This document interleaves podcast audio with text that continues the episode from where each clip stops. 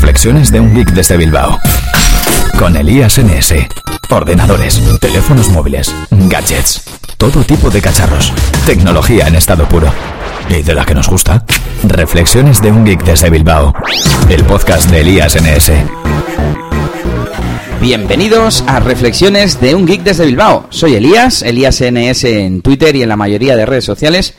Y hoy vengo con un capítulo especial en el que está conmigo Nelly. Hola a todos. Bueno, ¿qué nombre de usuario tienes tú en Twitter? Eh, arroba Nelly, bueno, sin el arroba, pero... y con Y. y con Y.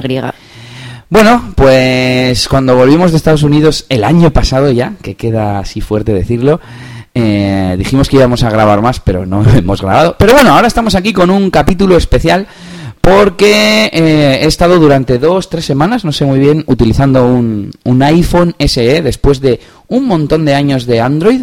¿En qué año, antes lo he ido a mirar, en qué año me compré eh, HTC Giro? Pues lo tendría que mirar, no, no estoy segura. Pero 2010, 11, algo así, ¿no? Ni idea. Bueno, varios años, como cinco años eh, utilizando Android, no he utilizado nunca iOS, ni un iPhone, ni un iPad en el- lo que es el día a día. He toqueteado en los de algún amigo.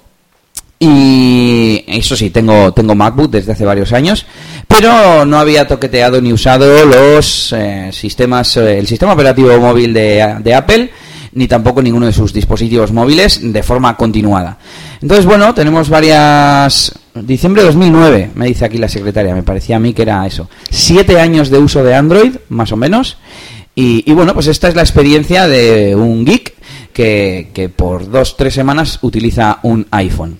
Entonces, eh, no sé si hacer un primer resumen o nos explicas tú, Nelly, de dónde ha venido esta aventura. Pues resulta que sacaron una promoción los de Cash Convert y no sé si era durante dos días o un día, el día sin IVA, con lo cual había un 21% de descuento. Si ya de por sí, mm, por una casualidad, supongo, me encontré que había un iPhone más barato de lo normal, porque por lo que miraba ahora, venden iPhones eh, sobre los 429 euros. Eh, Bueno, es el iPhone SE de 16 gigas, el, más bajito de- de ese modelo. Eh, y casualmente estaba, en vez de 429, que es lo que está ahora, a 370.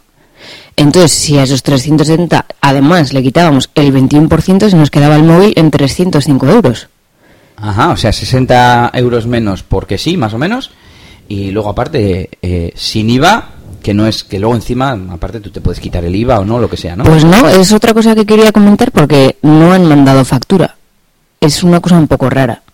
Como que sin factura, eso no sería legal, ¿no? No sé, en el desglose no venía el IVA ni nada. Es un- una cosa un poco rara que quiero, quiero investigar. Bueno, Bueno, teniendo en cuenta que el móvil original comprado en la Apple Store cuesta 489 euros, pues de 489 a los 305 euros que nos ha costado, pues creo que era una buena rebaja. Y encima, si tenemos en cuenta que ahora lo podemos vender en tienda de segunda mano, por ejemplo, que es CEX, eh, creo que hay en toda España y será conocido, eh, dependiendo del estado del que esté en el móvil, pues nos pueden dar entre 415 y 374, con lo cual ganamos dinero, da igual en el estado en el que esté el teléfono. en el que lo valoren, porque Sí. van por su cuenta. Eh, entonces, bueno, pues aproveché, cogí el iPhone para testear y además pues cogí un Nexus 5 para mi madre y nos, se nos quedó en 95 euros. Muy bien. Así que al final, pues eh, vamos a salir con un Nexus gratis al vender el iPhone. Porque el Nexus 5 es un móvil totalmente al día, digamos, no es tope de gama, pero tiene las características que, que tienen los móviles de 400 euros hoy en día, ¿no? Y, y tú hace poco has vendido el tuyo y sigue funcionando perfectamente. Sí, creo que lo vendí por 150 euros hace pues, en diciembre o así. De segunda mano, bueno, ¿esto es de segunda mano también o es tipo reacondicionado? Quiero decir, no es lo mismo un móvil ya usado durante año y pico que está golpeado y demás. Esto es como nuevo, ¿no? Eh, hombre, los de Cash Convert tienen garantía de un año, con Ah, lo bueno. cual... mm, Ya es una diferencia más, sí. Sí. Más a mi favor, vamos. Bueno, no sé si tienes algo más que comentar pasamos un poco al análisis. Tengo una gran chuleta en forma de mapa mental de ideas que he ido agrupando un poco. Y bueno, pues eh, Nelly me ha ido viendo sufrir un poco durante la prueba y tendrá también cosas que decir. Yo no lo he llegado a usar, nunca me ha llamado la atención un iPhone. Y, eso, que era de chica. Es el sí, porque es rosa. Eh, soy maquera desde el 2008, pero Antes igual, ¿no? No, Anda, no. o 2007. En la primera casa fue comprar el MacBook. Eh, y no. Vamos, un iPhone nunca me había llamado la atención. Primero por todo lo que leíamos y todas las limitaciones que veíamos que iban a tener y las, las hemos visto. Sí, las hemos visto.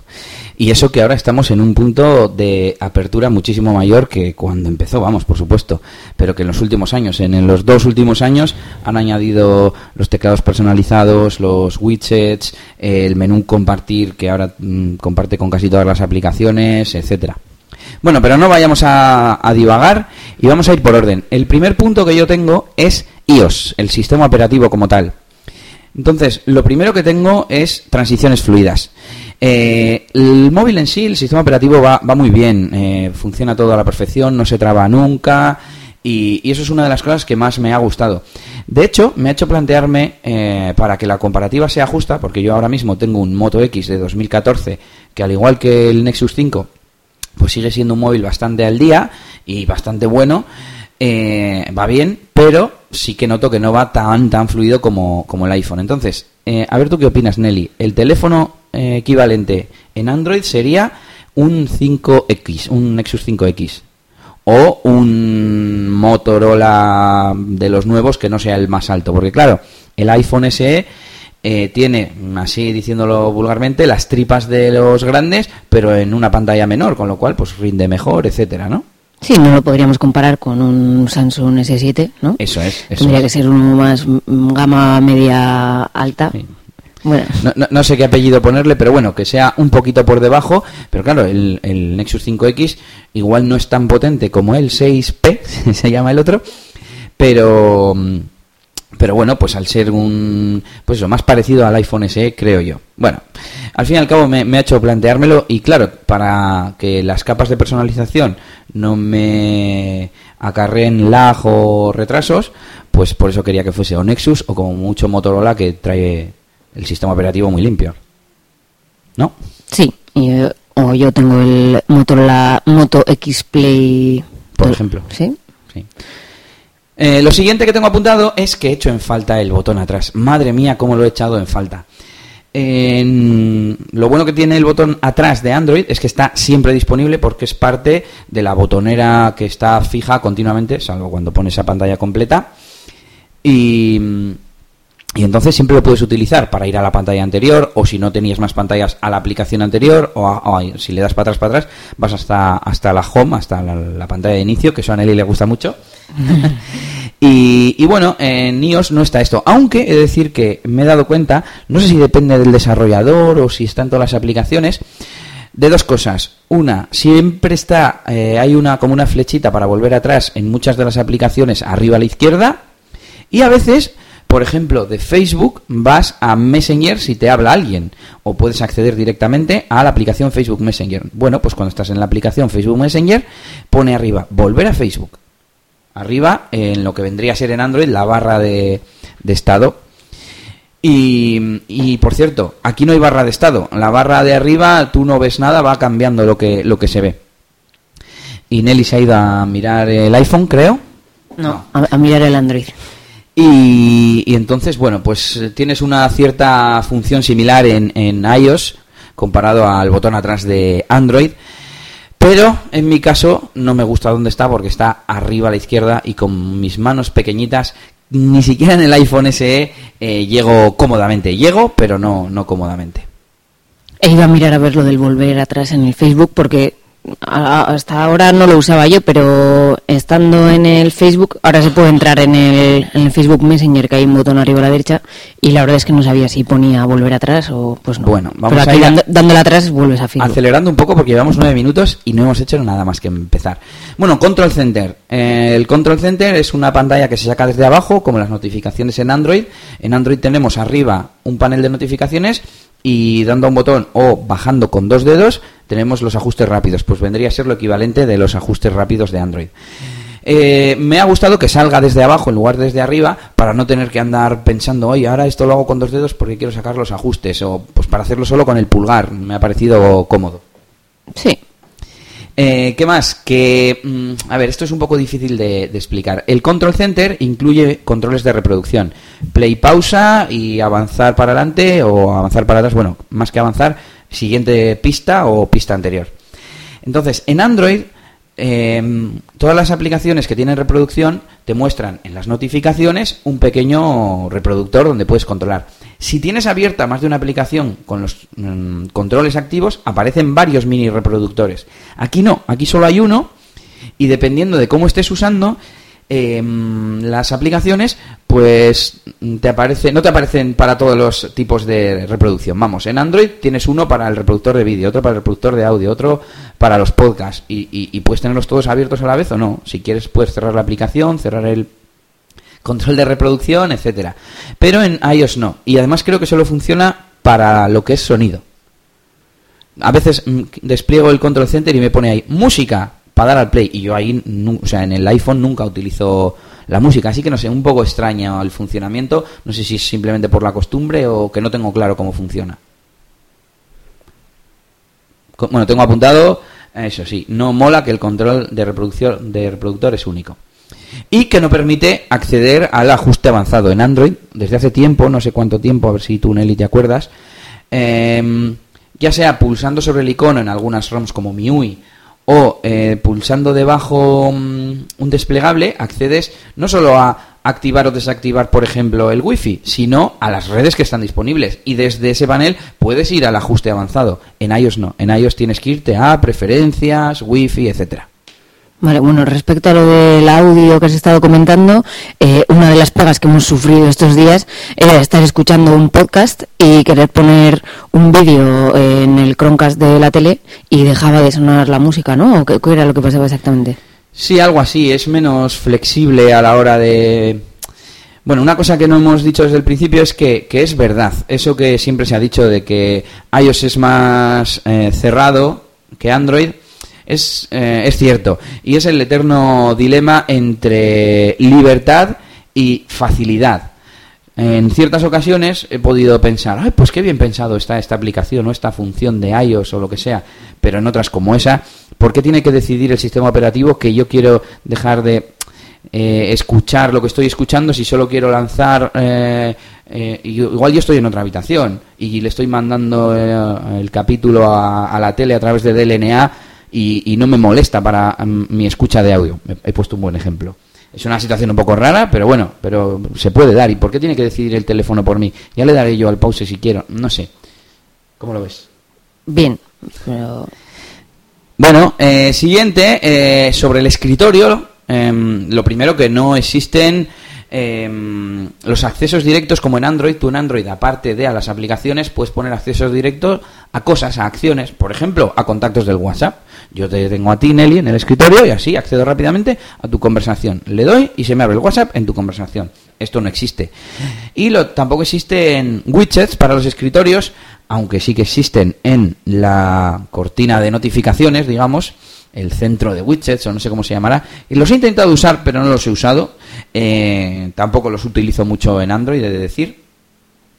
Y eh, he echado de menos un widget que usamos los dos, que es el de ubicaciones de Google Plus. Eh, somos éramos usuarios del antiguo mm, Latitude de Google y, y ahora podemos eh, se puede utilizar la misma función con Google Plus y la única forma de ver la ubicación de nuestros amigos en un mapa es con un widget. Entonces lo he echado un poquitito de menos. eh, ¿no hay otra forma? Eh, que yo sepa, no. Desde, mira a ver si quieres, pero desde la aplicación de Google Plus no hay ningún sitio en el que puedas elegir ubicaciones o. Bueno, de así. hecho, desde el ordenador también es un poco lío. Hay que entrar en el perfil de la persona Ah, que... pero existe. Sí, eh, entras en el perfil de, de la persona que quieres ver, bueno, te tiene que compartir la posición, evidentemente, y, y aparece, creo que es la dirección, pasas el ratón por encima, encima, ¿no? y, y aparece un mapa. Bueno, pero no es lo mismo que poder ver en un mismo mapa a, todos Sí, los sí. amigos que con los que tú Como, como era antes Latitude. Sí, eso es. Pero en el mapa de, de Google Plus si puedes. La cosa es que si das al widget de Google Plus, se te abre la aplicación de Google Plus y ves ya los detalles. Pero desde la propia Google Plus no hay una, un botón, un apartado del menú donde tú puedas decir, ver la ubicación de mis amigos, de mis contactos. ¿Lo encuentras? No. Vale. Bueno, eh, seguimos. Eh, pues eso, mm, de nuevo, la libertad que tiene Android contra mm, la sencillez, vamos a decir, que tendría iOS. Nos vamos con el eh, botón inicio, mm, no en cuanto al botón en sí, sino al funcionamiento. No me gusta el funcionamiento. En Android, cuando tú vas al botón inicio, te va al escritorio. En iOS te va a depende de dónde estés. Si estás en la multitarea, te quita de la multitarea. Eh, le vuelves a dar, te lleva al escritorio. Y así distintas situaciones en las que me he visto que yo le daba al botón inicio y, y- y no iba al inicio, me iba pues a otro sitio intermedio por el que el sistema operativo tenía que pasar previamente antes de llevarme al escritorio como tal. Más cosas, multita- multitarea. Esto es un poco curioso porque mm, en Android se despliegan en vertical y se cierran en horizontal. Y en iOS es lo contrario. Se despliegan en horizontal y se cierran arrastrando con el, bueno, con el pulgar o con el dedo que sea en vertical. Y de, repente a los primeros días digo, uy, que, que no me puedo cerrar. Muevo todo el rato hacia los lados la lista de cartas. Y le dije a Nelly, oye, prueba a cerrar aplicaciones. ¿Y qué te pasó? Lo mismo. La cuestión era que eh, a nada que en vez de hacer recto hacia arriba, gires un poquito a la derecha, pues ya no, no lo detecta como hacia arriba y lo detecta hacia la derecha. Sí, como que estás arrastrando las cartas, no como que estás descartando una.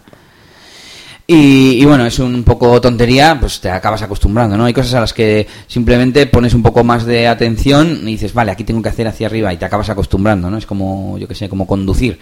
Al principio te tienes que concentrar para ver cuál es el acelerador, cuál es el freno y cuál es el embrague, pero después te sale solo. Pues esto es un poco lo mismo. Bueno, Touch, ah, Touch ID eh, me gusta mucho. Me gusta mucho que para desbloquear mm, se, use la, la huella. Eh, es de esas cosas que cuando que las usas sin querer y no les das importancia. Mm, pero, pero bueno, me parece bastante cómodo y práctico.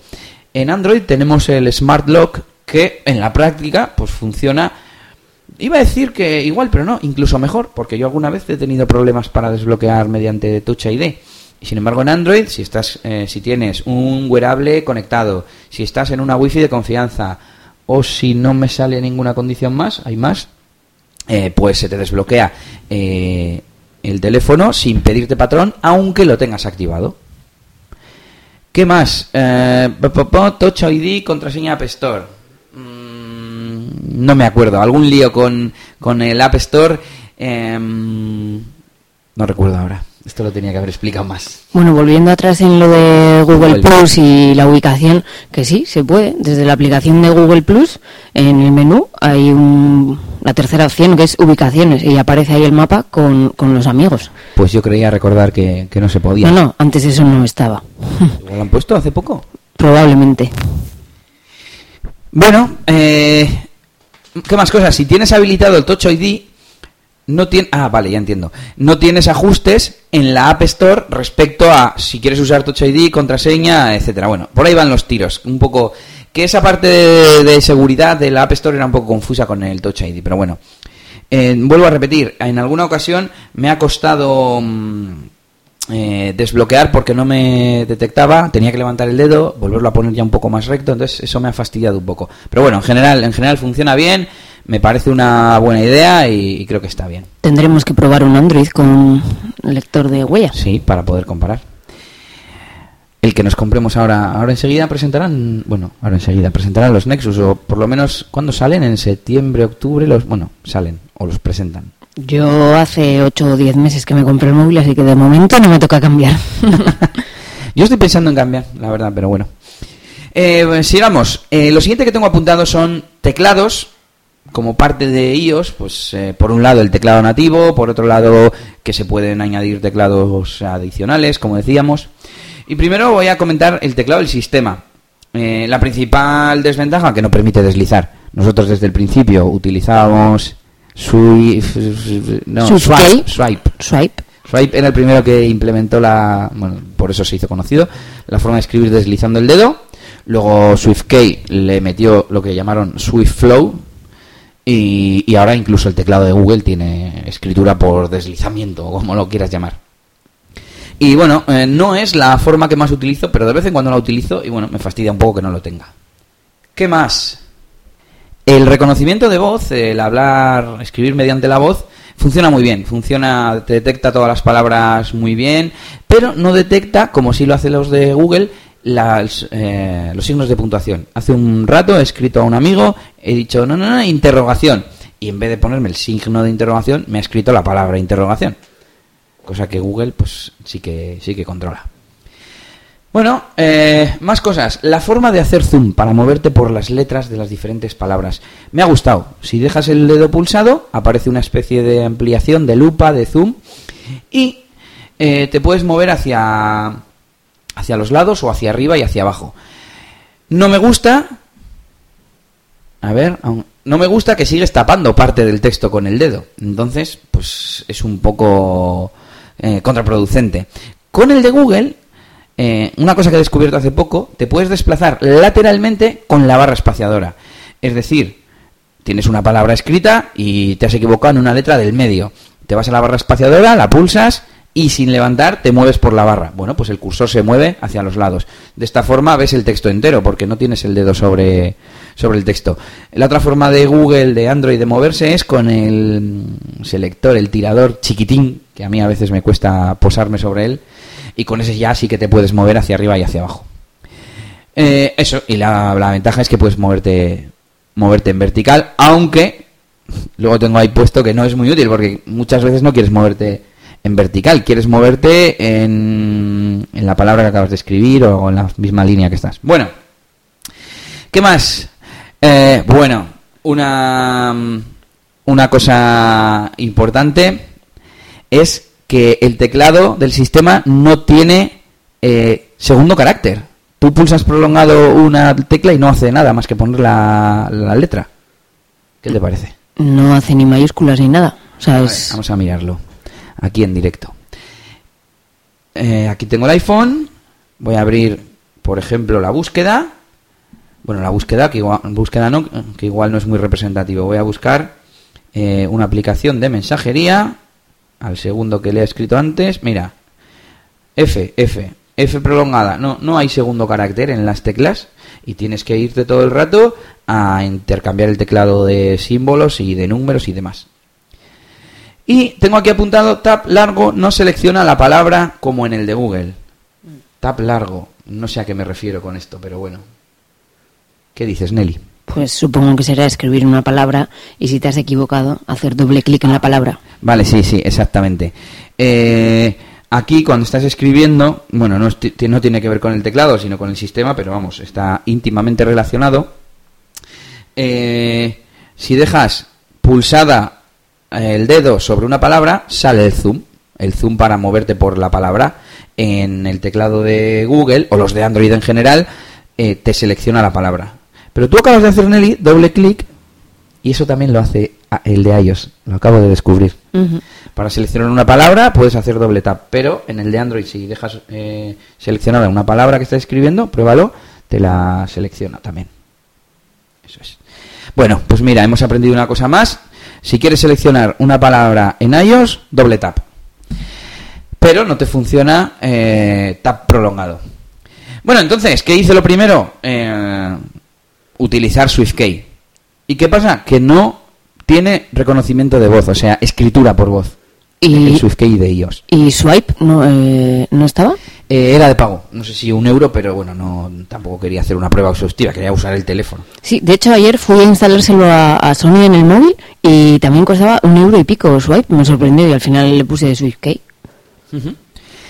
Y bueno, esto no sé por qué será, pero me imagino que, mm, que es eh, por las restricciones del sistema operativo y demás. Entonces, mm, cuando quería escribir con... Si lo diré, con deslizamiento utilizaba SwiftKey. Cuando quería escribir mediante voz tenía que cambiar al teclado nativo y era un poco, pues, tedioso, ¿no? Em, ¿Qué otra cosa? Bueno, los emoticonos, ambos teclados tienen emoticonos, que estoy utilizando últimamente mucho. Y el multidioma, eh, a ver, mm, yo de vez en cuando pongo palabras en inglés y veo que el de iOS no me las detecta. Voy a cambiar a SwiftKey rápidamente. No, no sé qué he hecho con el teclado, pero ya no puedo elegirle. Bueno, es igual. Eh, seguimos, no tiene ninguna de las funciones del de Google. Bueno, yo es que hace poco encontré un artículo de trucos del teclado de Google y tiene es súper personalizable. Puedes eh, ponerlo en modo para escribir a una mano. eh, puedes utilizar dos idiomas, puedes hacer un montón de cosas y el teclado nativo no, no lo tiene. Aquí encontrar lo de segundo carácter y que la puntuación está en otro panel, exactamente. Una cosa que sí me ha gustado, mira, Nelly, una cosa que sí me ha gustado es que cuando tú arrastras la conversación hacia abajo para ver lo que has escrito más arriba, el teclado se oculta y te deja ver más cacho de pantalla. Y cuando vuelves a tirar para arriba, el teclado vuelve a salir. Hmm, eso es interesante. Eso está guay, se lo podrían poner a Android y además eso no creo que lo tengan patentado, así que no habría ningún problema. Eh, y me queda una cosita más para acabar con iOS, que son las capturas de pantalla. Que al principio, los primeros días, no podía hacer capturas de pantalla. Y yo era en plan, a ver, pero esto cómo se hace si, si era Home más Power, que, mm, que esto está en Android desde hace más tiempo que en iOS. Y no me salía.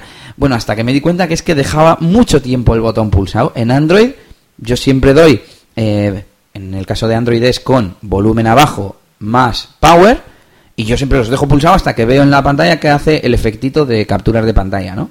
Capturar la pantalla. Sin embargo, en iOS no funciona así. Eh, no sale la captura hasta que sueltas los botones. Entonces hay que saber si un poco el movimiento lo voy a hacer. Ahí está. Bueno, no ha sonado porque lo tengo en silencio. Y te hace también el efectito y el sonido de que ha hecho la captura. Sí, pero tienes que saber más o menos que son eh, segundo y medio o dos segundos, ¿no? Mm, yo juraría que si ahora dejo uno, dos, tres, cuatro y cinco, no me la hace, por ejemplo. Ya. Te quedas ahí esperando si vienes de Android. Entonces, de nuevo, chicos, si sois de Android y vais a iOS y queréis hacer capturas de pantalla, nada, un segundito pulsado los dos a la vez y lo saca. Curioso, ¿verdad? Bueno, pues con esto terminamos la parte de iOS. Como decíamos, mm, fluidez, pero pocas funcionalidades. El siguiente apartado es el de hardware, que lo voy a desplegar ahora mismo y ya lo tenemos por aquí. Una cosa que no me ha gustado mucho, que el bloqueo es superior. Estoy acostumbrado ya a coger el teléfono por los laterales y pues como que se me hace raro tener que ir a un botón que está arriba, ¿no? ¿A ti no se te haría? Supongo que será por tus manos cortas. Pero bueno, ya me he acostumbrado, eh, después de estas semanas, a mover un poco el índice y poder bloquear el teléfono sin problema. Pero bueno, en principio me cuesta. Antes sí que había los teléfonos de Android, el Desire y demás, tenían el botón Power arriba, ¿no? Sí, y, y el que no me gustó que tuve el LG G3, 4, Tres. no, que tenía el botón atrás, donde, donde el objetivo. Creo que es un poco cosa de costumbres, más bien, ¿no? Supongo que te terminarás acostumbrando, sí. Sí, porque al final, si lo puedes hacer, lo puedes hacer y punto.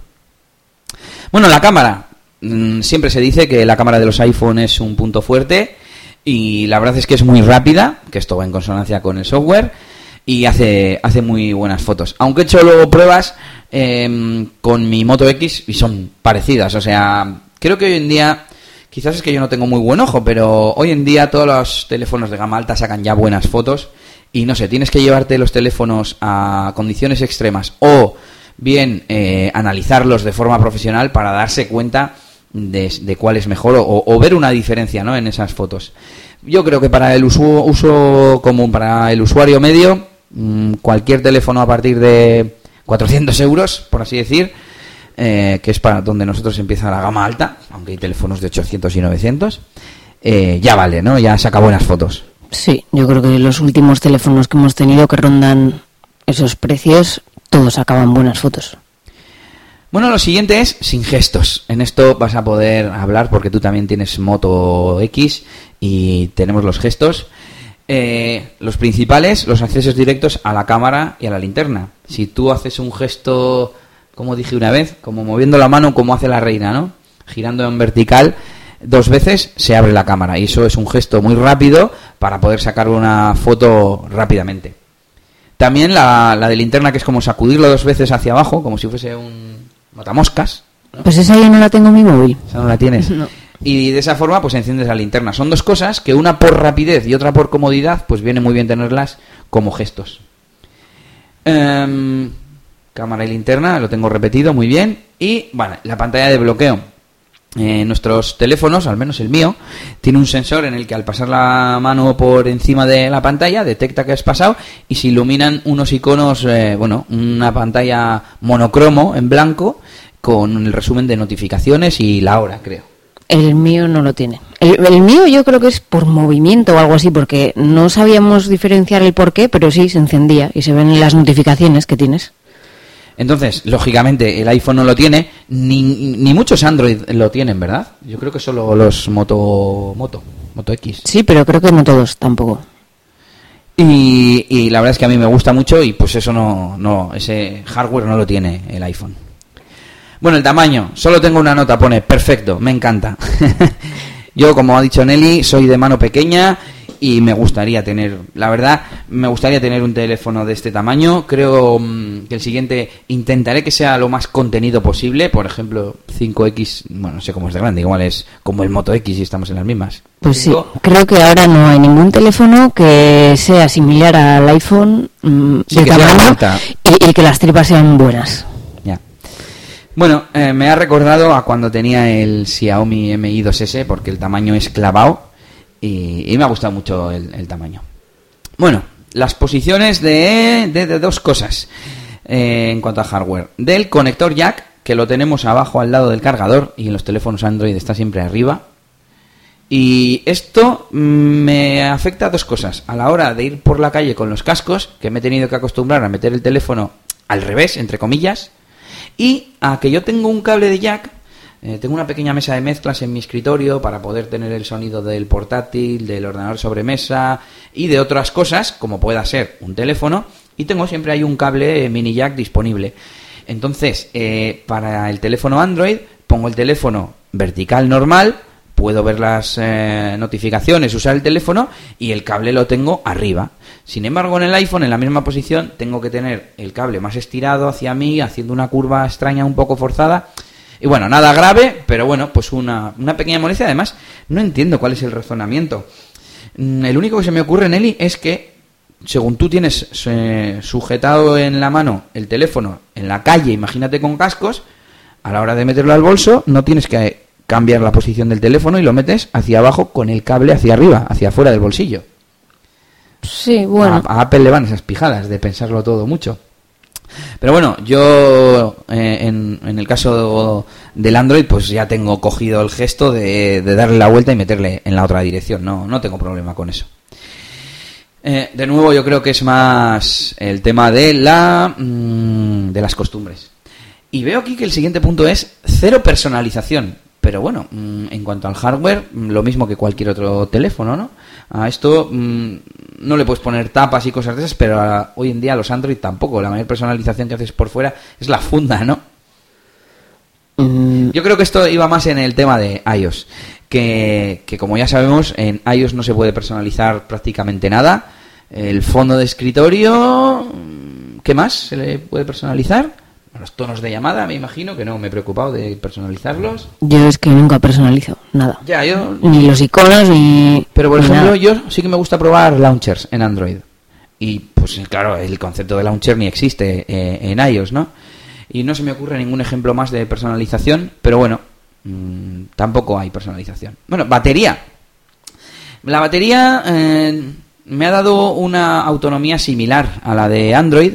Eh, no tengo los datos ahora, creo que es algo inferior en cuanto a capacidad, pero también la pantalla no tiene absolutamente nada que ver. Yo tengo una pantalla HD 1080 y está, creo que era 760 y algo, algo así. Creo que el iPhone no llega a los 2000 miliamperios.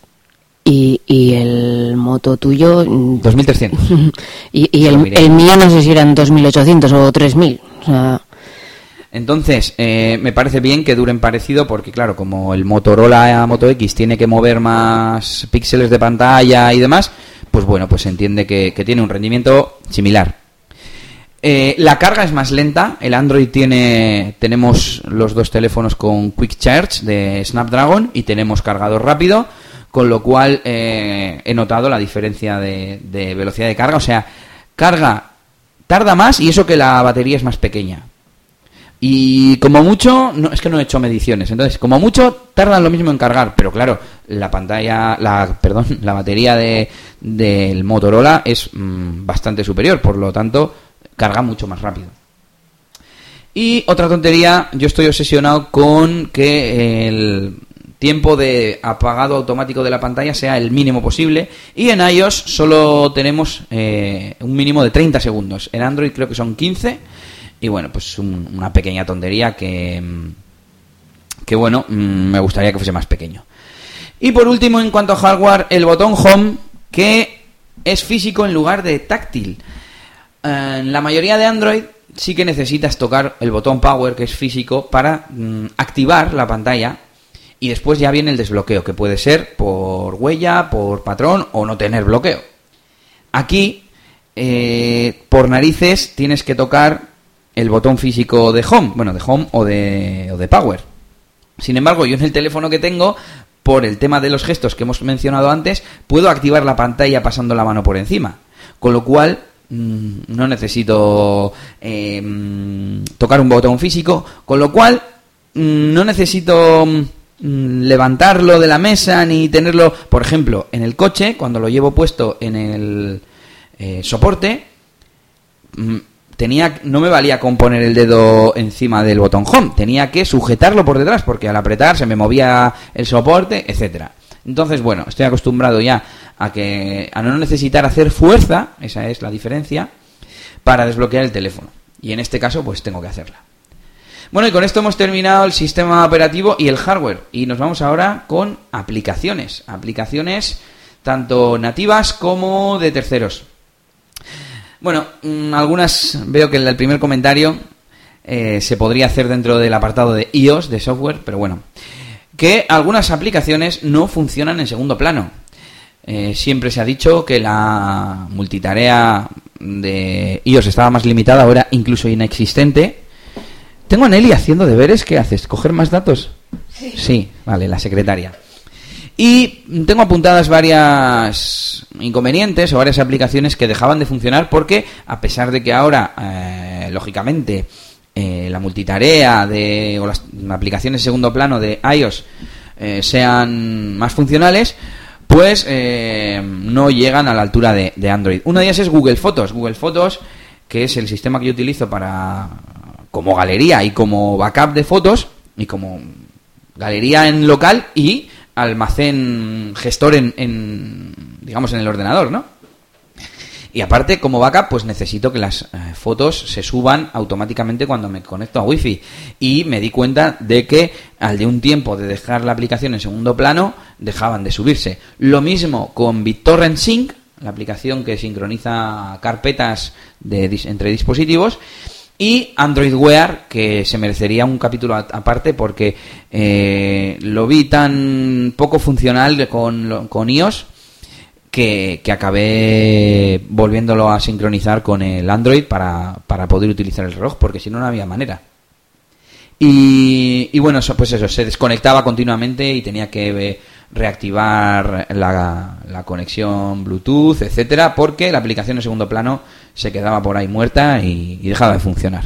Bueno, y lo siguiente que tengo son las aplicaciones de terceros, pero creo que tengo a Nelly retomando un tema anterior de, de datos. Sí, he recopilado un poco de información comparando el iPhone con los teléfonos que tenemos. Y el iPhone tiene 1624 de batería eh, frente a los 2300 que tiene tu Motorola. Y el mío tiene 3600, o sea, tiene, tiene el doble. Vaya barbaridad. A- Aunque también te digo que no dura el doble. También eh, la pantalla del iPhone es de 4 pulgadas y la mía tiene 5,5. ¿Qué, Entonces, eh, ¿Qué resolución tiene la pantalla del iPhone? la del iPhone es 640 por 1136 y las de los Motorola es eh, 1080 por 1920. HD 1080. Bien, bien. No, no tengo nada más. ¿Y las cámaras? Que- Bueno, sí, las cámaras, aunque bueno, eh, mm, los megapíxeles no tienen por qué suponer que es mejor o peor. Sí, solo significa que salen fotos más grandes, con más Sí. píxeles. El iPhone tiene de 12 megapíxeles, el tuyo tiene 13 y el mío tiene 21 megapíxeles. Muy bien. El tuyo ahí para el multimedia. Sí, tope. eso es lo. El mío lo enfocaron a, a jugar y a, y a sacar fotos. Bueno, pues vamos con la parte de aplicaciones de terceros, eh, aplicaciones que no son de Apple y bueno, que, me han dado algún problemilla o que tienen alguna cosa diferente. La primera es Google Maps, que no tiene la función cronología, que yo utilizo bastante. Eh, desde hace un tiempo, pues como Google, si quieres, para matizarlo, eh, registra tus ubicaciones. Nosotros siempre hemos tenido el historial de ubicaciones y el latitud y demás. Eh, pues ahora han integrado el historial de ubicaciones dentro de Google Maps y puedes ver los sitios a los que has ido en el mapa, eh, navegar por las fechas, eh, ver las fotos que has hecho en esos sitios ahí todo integrado. Está bien. Y esto no lo tiene la aplicación de, de iOS. En Google Plus faltan las ubicaciones. No están ni en la aplicación, ni en widget, ni nada. Aunque mm, si hemos dicho que no estaban en la aplicación de Android, y sí que está, igual en la de mm, en la de iOS nos pasa lo mismo. Igual es algo nuevo que han puesto hace poco y no nos hemos enterado. También. Yo recuerdo que antes estaba en el menú de abajo por algún sitio, pero no, aquí no. En, eh, en iOS no, no tenemos ese apartado. ¿Qué más? Todoist. En Todoist es una aplicación, un servicio de gestión de tareas y productividad. Y en Android puedes seleccionar varias tareas a la vez para, por ejemplo, marcarlas eh, como completadas. En iOS no. Y además, hace un momento he intentado buscar una tarea y no tiene buscador. Mira, acabo de ver eh, otra situación en la que el botón Home te vuelve un poco loco. Eh, acabo de acceder a Google Plus desde una carpeta en el escritorio y quiero volver a la página principal. Estoy en, Google Plus. Le doy una vez, me lleva la carpeta. Le doy otra vez, me lleva al escritorio que contiene esa carpeta. Le doy otra vez y ya me lleva al escritorio principal. Ya, sí, estamos acostumbrados a que sea botón home y te vaya al inicio de los inicios. No estoy seguro de si en Android te lleva al escritorio principal o al escritorio que estuviste, pero al menos no son tantos pasos. No, te lleva al principal. pues me parecen no, no sé qué probabilidades hay de que yo quiera ir al inicio y quiera ir a la carpeta Es de que Google lo, lo que está haciendo ahí es hacer atrás, atrás, atrás. hasta que llega a inicio. Sí. No sé, bueno, es un poco extraño. Eh, y que no me deja buscar, no sé si lo he dicho, pero que Todoist, además de no dejar seleccionar varias tareas, no, no, no he encontrado el buscar. No sé por qué, no sé si tiene que ver con iOS o... Bueno, quizás esto sea más una tontería de los desarrolladores que no lo han puesto, o- pero bueno, pues yo lo tengo apuntado y lo comento. ¿Qué más? WeFitter es una aplicación que se conecta con servicios de actividad física, de fitness y demás, y te da puntos en función de la actividad que realizas y que, que, se, que se carga o que se... eh, no me sale otra palabra. Vuelca. Vuelca, esa es la que buscaba. Eh, al servicio y en función de eso te da puntos y te da pues descuentos, te da mm, nada, palmaditas en la espalda. La verdad que, que no lo estoy utilizando hace mucho y no, no conseguía conectarlo con Apple Health, con la aplicación salud de Apple, que con la que en teoría es compatible, pero mm, a pesar de que le daba el botón de conectar, pues no, no funcionaba. Bueno, esto lo apunté hace tiempo y no sé exactamente qué pasa, pero no lo puse, no lo pude hacer. Y por último, que se actualizan mucho menos las aplicaciones que en Android. Quizás sea porque el proceso de aprobación sea más exigente. Siempre he oído que en Apple tardan más en aprobarte una aplicación y publicarla en la tienda de aplicaciones. Hombre, en teoría, si fuera una actualización, tendrían que hacerlo antes, ¿no? Porque es para corregir bugs. Sobre todo con aplicaciones como Wikipedia, Facebook Messenger, Instagram, Netflix, que son las que estoy viendo que se me han actualizado las últimas. Pero bueno, yo he detectado que se actualizan menos. Fíjate, ayer 3, el día 27, o sea, hace cuatro días ya 4, el día anterior 2.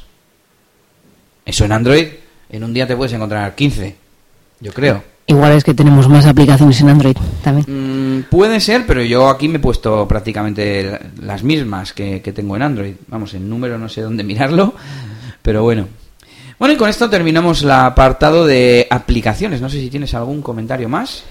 Mm, ¿Había una aplicación que te gustaba más, eh, LiveZoom o...? LiveZoom. LiveZoom creo que está mejor hecha en para Apple. De nuevo, antes decíamos eh, algo malo de Todoist, pero creo que es culpa del desarrollador y en este caso, pues también es eh, gracias al desarrollador. El mérito no es de en ninguno de los casos de ninguno de los sistemas operativos. Pero bueno, yo creo en general las aplicaciones están igualmente de- bien diseñadas en, en ambos sistemas operativos hoy en día. Por fin hemos podido desmitificar eso que decían que las aplicaciones de Android eran más feas y que las de iPhone eran más chulas o no sé. Sí, no sé. eh, IMDB la veo muy igual. Igual alguna cosita, algún detallito, pero no, vamos, la experiencia general yo creo que, que es similar en, en ambas plataformas respecto a las aplicaciones. Entonces, si quieres, pasamos al siguiente apartado que es Siri. Siri, que bueno, sería parte de iOS, pero bueno, mm, como es una aplicación tan especial, pues mm, he preferido tenerla aparte. Bueno, lo más importante es que tiene escucha activa con Oye Siri y sin necesidad de tenerlo conectado al cargador. Porque sí que recuerdo que el iPhone que tuvo nuestro compañero Yannick eh, funcionaba, eh, te estaba escuchando, pero solo si tenías el cargador enchufado. Entonces, yo tengo ahora mismo el, el teléfono bloqueado y vamos a hacer la prueba. Oye Siri, ¿qué tiempo hace? Parece que hará bueno hoy. Hasta 23 grados y parcialmente soleado. Meteorológicamente, Bueno. hasta el 9 de agosto. Tenía el teléfono apagado y me ha escuchado, está la escucha continuamente y le puedes hablar sin tocar nada, simplemente eh, se lo detecta con la voz. Mm, cosa que también hacen nuestros Motorola Moto X y que en Android son los únicos teléfonos que lo hacen, ¿no? Además con... es verdad, y con frase personalizada. Con frase personalizada, que es lo único en lo que está mm, mucho mejor. Eh, yo tengo escucha Skynet, Y yo la verdad es que no me comí mucho la cabeza y es hola móvil. Bueno, pero es personalizado, no es Oye Siri, ni Hello Moto, ni nada. Em, en este caso, la parte de que esté a la escucha, pues punto positivo para iPhone, porque como es el único teléfono, pues lo tienen todos. Entonces, en Android, pues solo lo tiene un. Ni siquiera una marca, solamente una gama, que es la gama más alta, porque el Moto G no tiene. O sí. Igual se lo han puesto a los últimos. Yo creo que no. Bueno, aún así no lo tienen todas las marcas.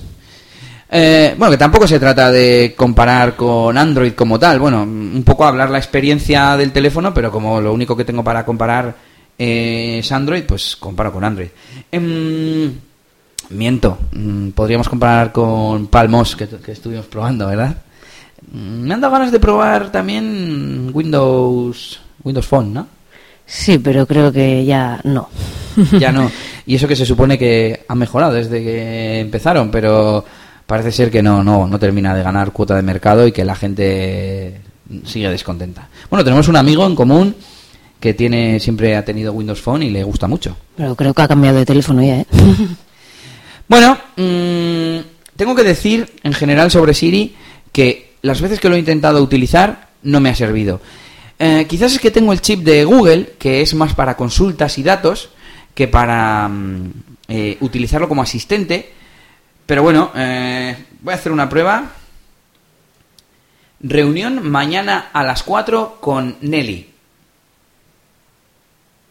No he encontrado reuniones para mañana a las 4 con Nelly. ¿Quieres que la cree? No. bueno, sí que me ha ofrecido eh, añadir al calendario, pero no me ha... Igual me ha faltado el- la palabra clave de la acción, ¿no? Añadir. Venga, voy a hacer otra prueba. Añadir reunión mañana a las... Bueno, es muy rápida, no me espera nada. Añadir reunión mañana a las 4 con Nelly. ¿Cuál? ¿Cuál de las direcciones de correo de Nelly Hernández Asensio? De acuerdo, he creado una reunión con Nelly Hernández Asensio. Creo que son demasiados clics ya. Sí, sí. Eh, sí que lo hace, pero me ha preguntado primero qué contacto. Claro, como Nelly es mi mujer, pues tengo varios contactos en la agenda que tienen detrás Nelly, porque es no sé quién, primo Nelly. Ese igual es un error nuestro de, de las Sí. personas en general. Sí, ese es un poco error nuestro porque deberíamos poner el nombre y apellido de las personas y para eso tienen luego por ahí un campo de mm, parentesco o relación o lo que sea. Pero luego que me ha preguntado El email. ¿Qué email? Joder, macho, ¿cómo que qué email? Es con la persona, no, no. Quiero decir, ¿qué más da si es para hacer una reunión? Y he pensado, bueno, igual quiere Le mandar el- un mail. la invitación de, a- al evento. Cosa que luego la gente no usa, pero bueno, de nuevo, me parece bien. Bueno, mm, de nuevo, no lo he usado mucho, tampoco Google lo, lo uso mucho, que también te permite hacer este tipo de cosas, y quizás por eso no lo valoro mucho, pero sí lo he usado para preguntarle cosas y funciona fatal. No, lo siguiente. Porque, o sea, mal no. O sea, Ah, sí.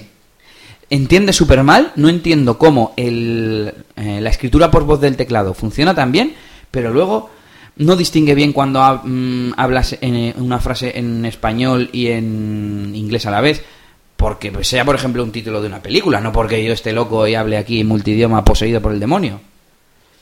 Y, por ejemplo, tengo un par, ah, bueno, un SS, el reconocimiento es mucho peor que con Google, sobre todo en multidioma, y la otra tengo aquí apuntado que para los recordatorios no pide confirmación, será que confía mucho en la detección que tiene de los datos, y, sin embargo, sí ofrece eliminar. No sé cómo lo ves. mm, ponme un ejemplo porque no me he enterado. A ver. Recuérdame mañana. Recuérdame mañana comprar leche. Vale, te avisaré. Sale una pequeña tarjetita, recordatorio, lunes, comprar leche, lo ha puesto a las 9 y sale debajo eliminar. Ya, bueno. Quizás de nuevo es la costumbre en Google, te dice, este es el recordatorio, ¿quieres guardarlo? Puedes confirmar pulsando un check o, o- o con la voz diciendo sí. Bueno, supongo que será costumbre también. Sí, sí, si, si te detecta bien, pues, pues puede funcionar. Bueno, con esto terminamos con Siri, pero no tengo más cosas apuntadas. Pero tú, Nelly, eres, eh, has sido testigo de diversos intentos de buscar información y que no entienda una mierda. Si tuviera que resumir tu experiencia, te diría... ¿Siri? con si- no, no, con el móvil en sí, el uso, to- todas las eh, malas leches que te ha dado el móvil han sido Siri, ¿Sí? Siri y, y lo del reproductor de música y eso que te dejaba de sonar la música cuando querías ver un vídeo en la tele o algo así. antes un poco. No, la mayor frustración es a la que vamos a entrar ahora, que es la de la música. Bueno, pero como pude solucionarlo, quizás la peor es la de Instagram y los vídeos que también vamos a mencionar. Eh, no sé, no se me ocurre ahora ninguna otra prueba en cuanto a lo de Siri para dejarlo aquí demostrado en directo. Pero voy a aprovechar para decir que antes no he hablado del altavoz. Lo he mencionado, pero no he dicho que lo tiene debajo. En el Moto X lo tengo arriba, en la parte frontal, y bueno, pues me he acostumbrado a- un poco a, a ese sonido. Sin embargo, aquí, si pones, si yo por ejemplo, tenemos un mostrador en la cocina en plan barra americana, si yo pongo el Moto X, se oye en, en todas las direcciones. Si pongo el iPhone, se oye en la dirección a la que queda el altavoz. Sí, también se oye hacia el otro lado, pero peor. Sí. Pequeña diferencia, pero bueno. Y nos vamos, como decía, con el tema de la música. Vale. Lo primero, la app nativa de iOS de la música. Voy a comprobar que esto siga grabando, sí. Eh, y claro, lo primero que quise hacer fue transferir archivos para poder escucharlos. Investigué un poco y me di cuenta de que no escaneaba eh, la memoria interna del dispositivo. No me acuerdo si cogí algún MP3 del correo, me bajé de Dropbox o algo así. Y no, tienes que sincronizar por iTunes. Eh, el primer intento que hice fue sincronizar como hago con el Android a través de BitTorrent Sync. Tengo una carpeta donde tengo, bueno, eh, sesiones de DJ, porque me gusta escuchar música dance y muchos ya sabéis que yo también soy DJ. Y lo que hago es meterlas a esa carpeta, abrir el BitTorrent Sync del móvil, se me sincronizan y luego las que yo escucho en el móvil las borro y después se, se borran de esa carpeta al sincronizar. Perfecto. Bueno, pues aquí no, aquí es obligatorio pasar por iTunes, que al menos deja sincronizar por Wi-Fi. También me costó un poquito encontrarlo, bueno, un poquito. Nada, tardas dos minutos en encontrar, en descubrir que se puede hacer por Wi-Fi, pero bueno, pues un poco, un poco engorro. Tienes que configurar una primera vez la sincronización, bueno, que tener, no recuerdo muy bien el proceso, pero había que tener enchufado el, el, el teléfono por USB al, al MacBook en este caso y después ya configuras que ese es un terminal de confianza y ya a partir de ahí lo puedes sincronizar por, por Wi-Fi. Pero ya estás obligado a, abrir iTunes. Y otra cosa que tengo apuntada es eh, que no tiene continuar. Yo utilizo una aplicación, bueno, también es un poco peculiar, ¿no? Pero utilizo una aplicación de podcast para escuchar estas sesiones y si yo estoy en mitad de una sesión y me cambio a otra, cuando vuelvo a la anterior me continúa por la mitad y cuando vuelvo a la otra me continúa por donde iba, no empieza desde el principio. Esto, pues no sé si habrá alguna aplicación que más que lo tenga, pero solo encontré eh, VLC que lo tuviera. De nuevo, probé VLC y no cogía la biblioteca de música. Es decir, yo me había pasado eh, canciones o ficheros de audio eh, por iTunes y las estaban en mi biblioteca de música. Pues resulta que el VLC no las leía. La cosa esta de que los archivos son de cada aplicación, no están en un directorio y las aplicaciones los, las leen. Sí, como puede ser un ordenador, a lo que estamos acostumbrados todos. Y a mí, pues será que somos de la vieja escuela, pero a mí eso no me gusta. Y lo que sí permite VLC es activar una opción en el menú lateral que es eh, transferir por wifi o algo así. Entonces tú puedes colocar en la barra de tu navegador una IP o una dirección tipo eh, iPhone de Elías.local, es algo así y puedes arrastrar eh, ficheros y te los transfiere a, a, la aplicación o al iPhone, vamos. Y puedes hacer además lo contrario, descargarte los archivos en el ordenador que ya tengas en el, en el teléfono. Entonces, bueno, por lo menos ese punto eh, sí que pudo pude solventarlo y bueno, al final podría sobrevivir eh, con eso y utilizar la música. Pero en su momento me, me frustró bastante el, esa falta de libertad al fin y al cabo, ¿no? Eh, tener un, un programa que el BitTorrent Sync que te sincroniza los archivos, tener, saber que están ahí en el dispositivo y que la música no te los lea. Entonces sería imposible conectar un pincho al móvil, que no sé ni si se puede, porque al Android podemos por OTG conectar un pincho para poder escuchar música o los vídeos o lo que sea, y en el iPhone creo que no podrías. No lo sé, pero me temo que no. Voy a poner aquí iPhone OTG USB, a ver qué nos dice Google. Eh, eh, eh, eh, yo creo que no. ¿eh? Pendrive USB para iPhone y iPad. Esto es lo que necesitas saber. Si necesitas saber muchas cosas es que es chungo. Bueno, no vamos a investigar, pero no sé si se podrá. Eh, pero lo, lo, por donde tú vas es si una aplicación no lee archivos de la memoria interna, ¿por qué los va a leer de un pincho? De un pincho menos. Eh, vale, siguiendo con el tema de la música, hemos hablado de la aplicación nativa y del VLC. Aquí está una de las cosas de la música. Cuando abro iVoox, el cliente para los podcasts, separa la música y os decide que es que voy a escuchar podcast y me para la música. A ver que no, que igual solo voy a buscar un podcast para añadirlo para más tarde, o me voy a suscribir, o me voy a ver si hay el nuevo capítulo de no sé qué, o, o quiero descargar capítulos por wifi y luego escucharlos más adelante. ¿No? Sí, esa es otra de las cosas que has sufrido. Sí.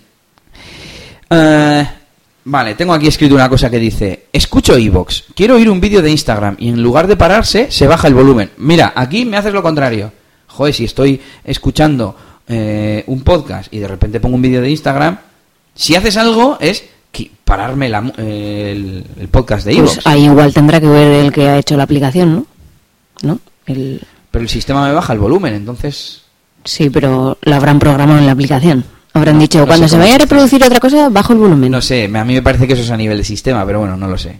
En cualquier caso, Pero no sería raro que fuera a nivel sistema y en todas las otras cosas lo haga. Es que no me he fijado cómo lo hace en las otras cosas. O sea, si, si estoy viendo un vídeo de YouTube y abro no sé qué, ¿qué pasa? No, no me he fijado. Ah, no. No. He, no. he, hecho todas las combinaciones.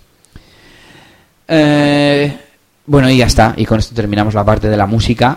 Que bueno, más que nada por la frustración inicial. Eh, chicos de Android, si os pasáis a iOS, usad VLC salvo que tengáis una biblioteca de música, por supuesto. Si tenéis una biblioteca de música organizada en iTunes y demás, utilizad iTunes. Pero si utilizáis ficheros sueltos y los queréis transferir de una forma fácil al teléfono, yo os recomiendo VLC, sobre todo si son poquitos, si son sesiones, si son mmm, podcasts sueltos o cosas así. Eh, así que terminamos con este apartado y el siguiente es mmm, quizás lo podríamos haber relacionado con la seguridad y el Touch ID que hemos comentado antes, pero que tras reiniciar te pide el código de seguridad. ¿Qué código del teléfono? ¿O el, qué código el de desbloqueo, el que sustituye al a la huella. Ya. No sé mm, por qué. Déjame hacerlo con el dedo. ¿Qué pasa? ¿Me han podido cortar el dedo al reiniciar? Vamos, al apagar y encender. Bueno, seguro que lo han pensado por algo. Sí, pero no termino de ver para qué. Y también tras reiniciar te pide la contraseña Apple ID en la Apple Store eh, para nuevas descargas. Porque aunque la descarga sea gratis, te pide tener autorizado el teléfono, digamos. Y si apagas, se desautoriza. No sé. Eh, no soy capaz de explicarlo ahora porque no me lo sé de memoria y como son de esas cosas que se hacen una vez, yo desde que me instalé todas las aplicaciones no he vuelto a poner aplicaciones nuevas. Entonces me pasó los primeros días que iba completando esa colección de aplicaciones. ¿Qué más? Ya estamos acabando. Eh, Vale, sí, eh, la otra frustración importante que tuve. Bueno, yo edito vídeos de vez en cuando eh, con iMovie. Entonces, un día fui a juntar dos vídeos que había grabado, quería recortarles un cachito también y demás, y lo hice con iMovie. Además, como tengo copia de seguridad de Google Fotos, no me costaba nada descargármelos al ordenador, hacer la edición y mandármelo al teléfono de nuevo para poderlo compartir en Instagram. Eso es lo que quería hacer. Eh, no me acuerdo cómo me lo iba a pasar. Creo que me lo pasé por BitTorrent Sync, porque tengo otra carpeta compartida en plan para intercambios rápidos. Y que no había manera de que Instagram me leyera el vídeo. Eh, me lo pasé por BitTorrent Sync, nada. Me lo pasé desde mm, iTunes, nada. Hasta que incluso lo puse como vídeo casero, no sé cómo hice en el iMovie, y me aparecía en la aplicación vídeos nativa de iOS, de Apple, como vídeo casero, pero en ningún sitio había para compartir la aplica el vídeo, perdón, con Instagram, ni tampoco desde la aplicación de Instagram había forma de importar de otro sitio que no fuera el carrete, los vídeos y fotos que tú sacas con el propio teléfono. Y no pude hacerlo. Hoy, de hecho, eh, he tenido que ah, hacer lo mismo con un vídeo, mm, con un vídeo que que grabé con el Android, creo, y quería compartirlo con el iPhone porque es el que tenía en la mano y no he podido, y he tenido que irme al Android.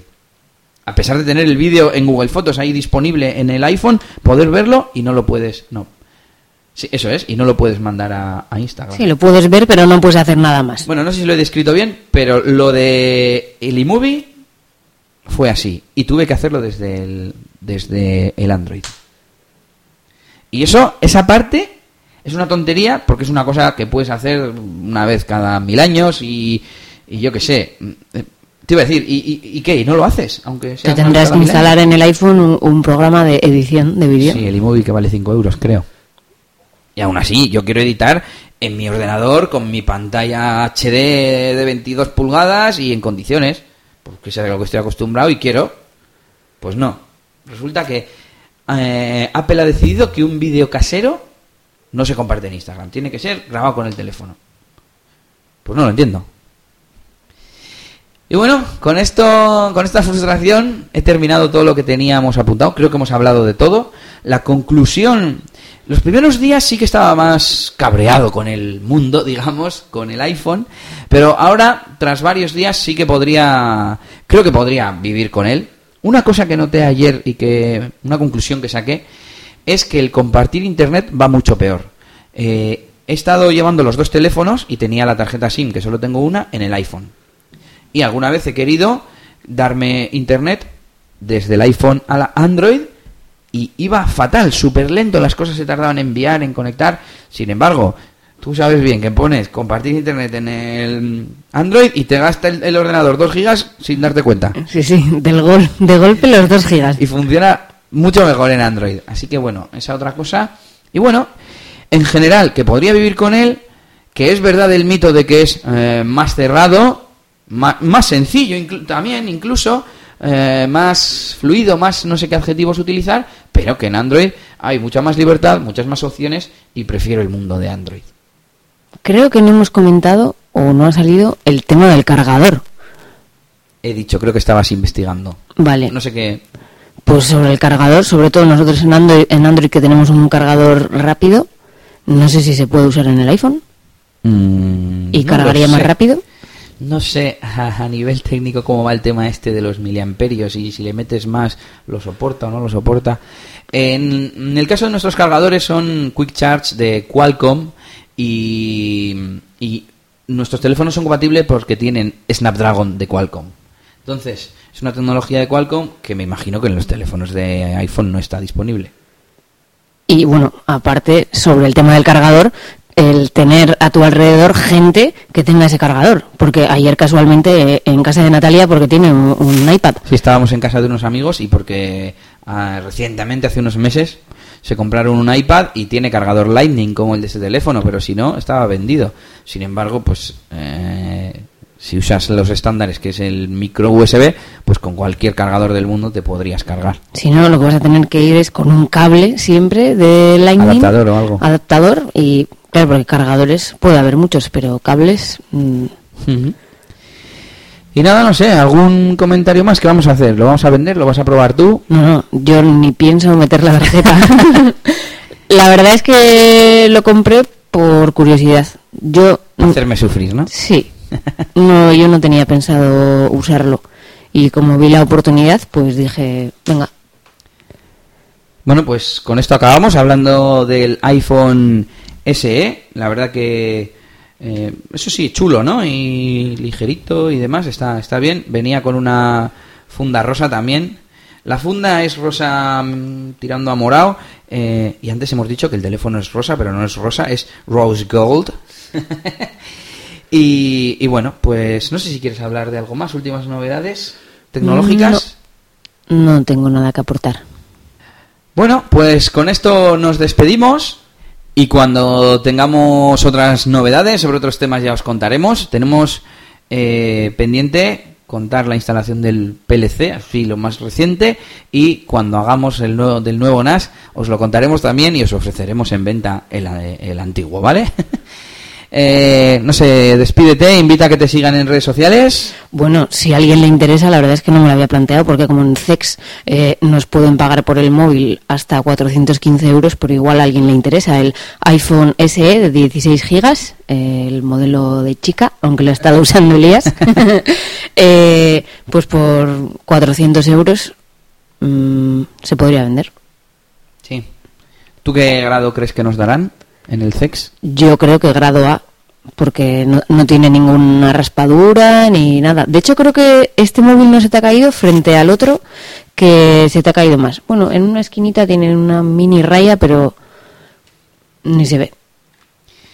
Eh, ¿Qué decías? Que este se me ha caído... No, que el iPhone creo que Es no se te ha caído. Es que no ha Eh, eh, tenido tiempo de caerse tampoco. Sí, bueno, el otro en cosa de un mes se te ha caído dos veces y se te ha roto entera la pantalla. Bueno, no sé cuánto tiempo fue, pero bueno. Sí, pero se me ha caído dos veces. en- Fa- fatídicas. Fatídicas, eso sí, en dos años. Eh, Bueno, eh, en definitiva, que aunque en la tienda nos vayan a dar 415, pues por el precio que lo compramos, si alguien quiere pagar 400 euros, pues eso, el teléfono nosotros lo hemos usado dos semanas o tres y, y ha estado además cuidado. Y tendría un año de garantía de Cash Convert. Y con esto nos despedimos. Eh, puedes seguir a Nelly en Twitter, Nelly con Y. A mí me puedes seguir también en Twitter con EliasNS. No sé, alguna red social, web más. Puedes eh, seguir este podcast en iBox, en iTunes y todos los sitios que, que chupan de iTunes. Puedes meterte en mi web eliasns.es. Suelo recopilar noticias de internet dando una opinión rápida y, mm, y de vez en cuando me curro algún artículo un poco más trabajado. Y la verdad es que en redes sociales últimamente estoy un poco desconectada. No Bueno, en Instagram si queréis, eh, Nelly es Nelly barra baja ta. Nelita, pero con la barra baja delante del ta. Y yo soy Elías Gómez Sainz. Así, todo seguido. No se me ocurre otra forma mejor de deciros que me busquéis. Y nada, nos despedimos ya con esto y hasta la próxima. Agur. Esto ha sido todo por este capítulo. Pronto, Elías tendrá más cosas de las que hablaros en Reflexiones de un Geek desde Bilbao. Hasta la próxima. Y recuerda que puedes buscar a Elías Gómez en Google Plus o en Twitter, arroba ElíasNS.